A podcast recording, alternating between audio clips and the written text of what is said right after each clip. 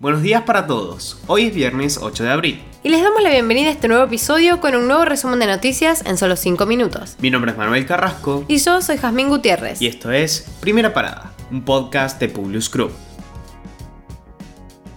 Nacionales.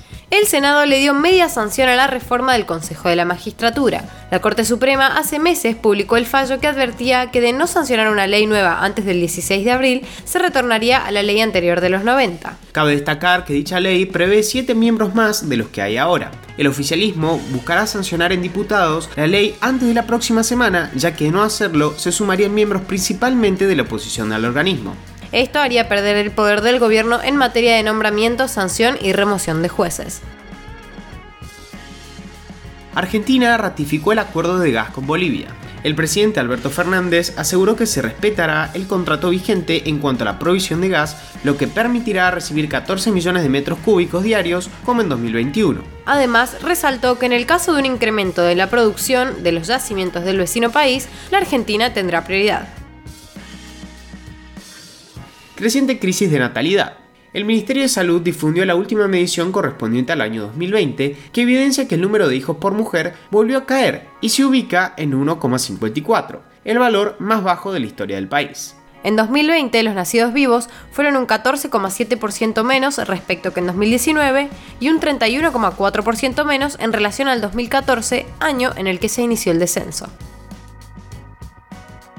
levantan la orden judicial de detención a una jubilada imputada por presuntamente ser quien abonó una serie de afiches en contra de la vicepresidenta Cristina Fernández de Kirchner. La orden se dio a conocer luego de un día de duras críticas por parte de la sociedad hacia la justicia acusando de violar la libertad de expresión.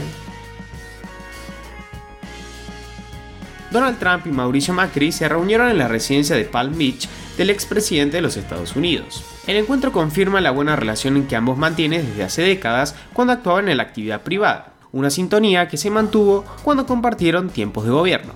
La publicación de Macri desató una fuerte polémica entre fanáticos y detractores argentinos del exmandatario norteamericano.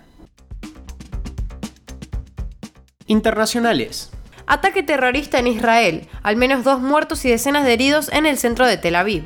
Un hombre comenzó a disparar un gran número de balas a todas las personas que caminaban por una zona hipertransitada de la ciudad. Al momento se desconoce el origen del ataque y afirman que el perpetrador logró huir de la escena. La policía continúa en su búsqueda las fuerzas rusas se han retirado de los alrededores de Kiev y de las zonas del norte, y todo parece indicar que se reagrupan para atacar en los próximos días el este de Ucrania, las regiones de Donetsk y Lugansk. Tras la suspensión de Rusia en el Consejo de las Naciones Unidas sobre Derechos Humanos, el presidente francés Macron denunció el cinismo al final de cada discusión con Vladimir Putin y afirmó que este rechazó explícitamente una operación humanitaria en Mariupol, en el sureste de Ucrania. Este papel de diálogo con el presidente ruso es ingrato, respondió. ¿Paneles solares que generan energía de noche? Un equipo de ingenieros de la Universidad de Stanford ha conseguido crear placas fotovoltaicas capaces de generar electricidad durante la noche gracias a un generador termoeléctrico y aprovechando las buenas condiciones meteorológicas. Se trata de un descubrimiento con el que confían poder reemplazar las baterías que almacenan la energía recibida por los paneles solares durante el día. Recordamos que la principal crítica a la energía solar es el costoso y poco verde de las baterías de litio que poseen los paneles convencionales.